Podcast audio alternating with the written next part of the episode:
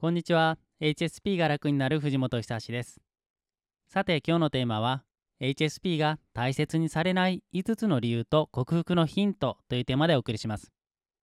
これを聞いていらっしゃるあなたは繊細な人 HSP でしょうか？周りから理解されていますか？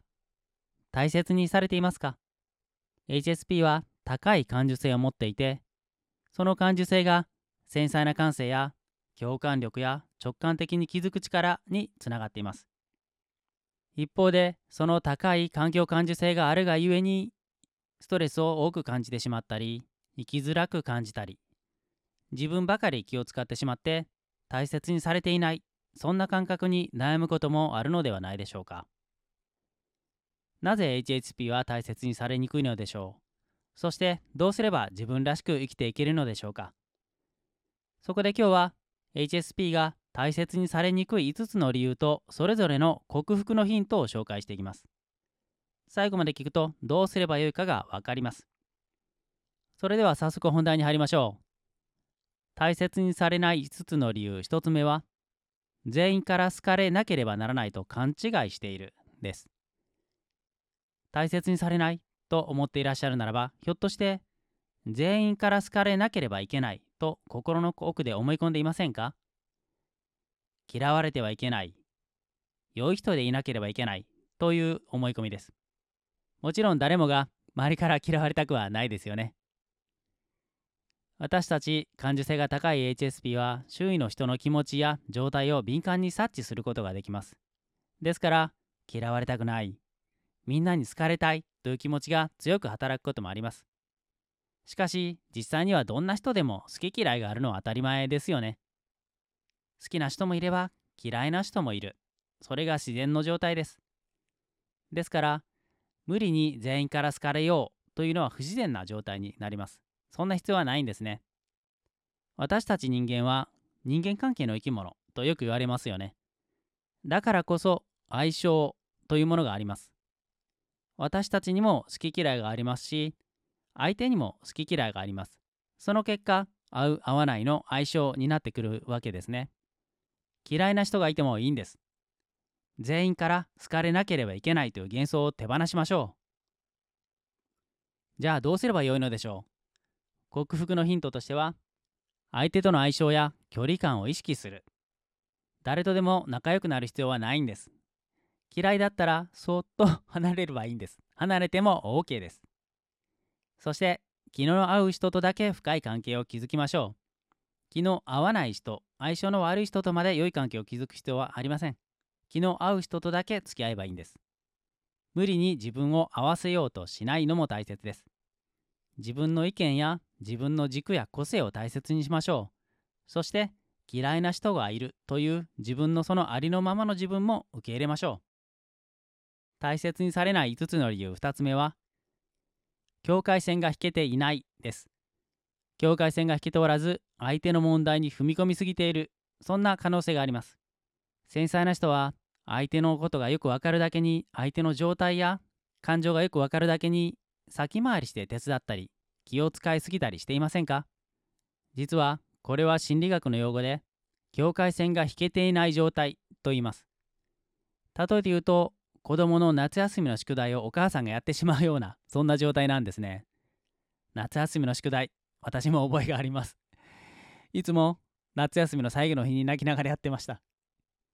お母さんが宿題をやってくれると一見宿題は片付くんですが子供の力は伸びないですよね。感受性が高く共感力も高い私たちは相手の問題や相手の苦しみ悩みを自分のことのように感じてしまうこともあります。しかしだからといって相手の問題や相手の課題に踏み込んではいけないんですね。それはなぜかというと相手の問題や課題に踏み込みすぎると相手の自立を阻害したりまた過度な依存を招いたりすることがあるんです。ですので健康的な境界線を引いて相手と自分との心を守るというのがとても大事なんですね。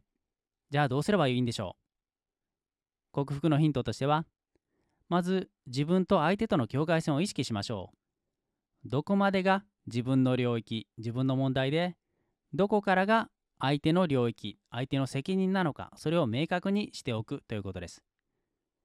そして相手を尊重し健康的な距離感を保ちましょう相手に寄り添いながらも一歩離れたところから見守ることも大切です必要であれば専門家に相談しましょう自分だけで抱え込まず専門家の助けを借りるのも効果的です。大切にされない5つの理由。3つ目は自己肯定感の低さです。HSP であればこんな経験あるんじゃないでしょうか。細かすぎる。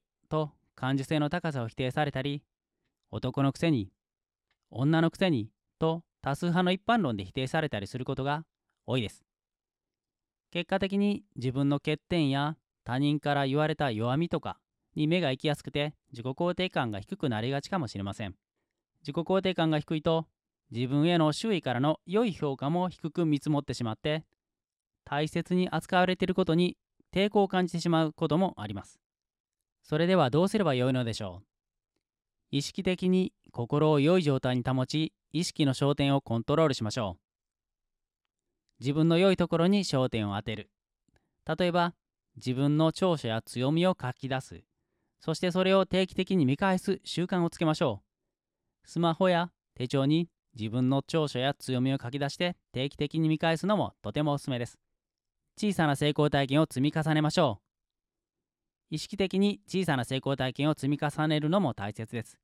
些細なことでいいんです。できたことを褒めて自信につなげましょう。例えば良い面に気がつけたとか健康的な食事がとれたとかダイエットしてるからいつもよりたくさん歩けたとかとても大事です。こんな小さなことと思うのはマイナスの心の思考パターンです。これもできたあれもできたとプラスの思考パターンに意識の焦点を当てましょう。自分を大切にする習慣を身につけましょう。例えば夜寝る前に今日の良かったことやうまくいったこと思いがけずラッキーだったことなどを思い返すそんな習慣もとても良いですね。大切にされない5つの理由。4つ目はコミュニケーション不足です。周りの人としっかりコミュニケーションが取れていますか？それとも言葉少なく黙っていることが多いですか？もし自分の考えや気持ちをうまく伝えられていないなぁと感じるのであればもしかしたらそのために周囲から誤解されたり距離を感じさせているかもしれません。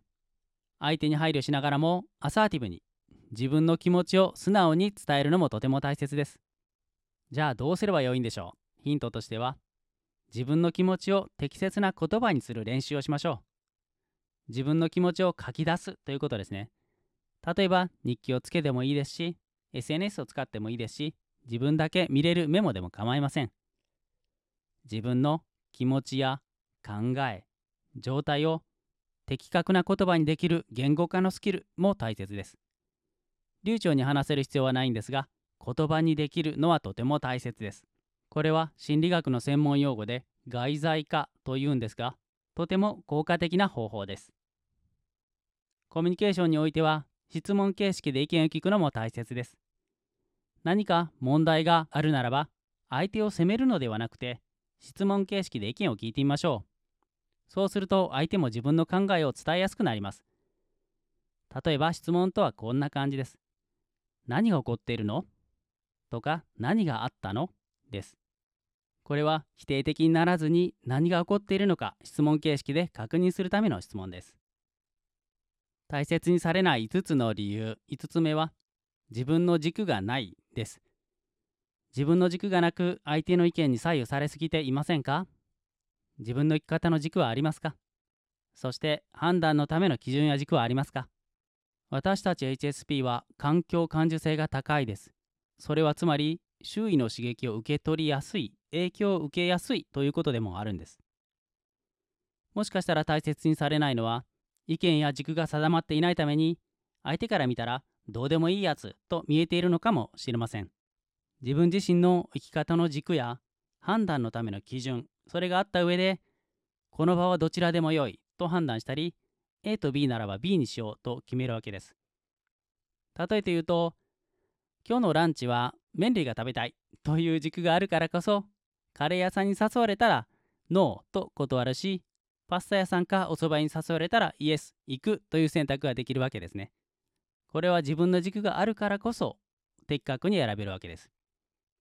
どうすればいいんでしょう？自分の軸を明確にしていきましょう自分が大切にしたいものは何なのか何が譲れないことなのか。人間関係や時間の使い方お金の使い方など人生の大事な分野において自分の軸を明確にしてみましょう。言葉にして書き留めておくのがおすすめです。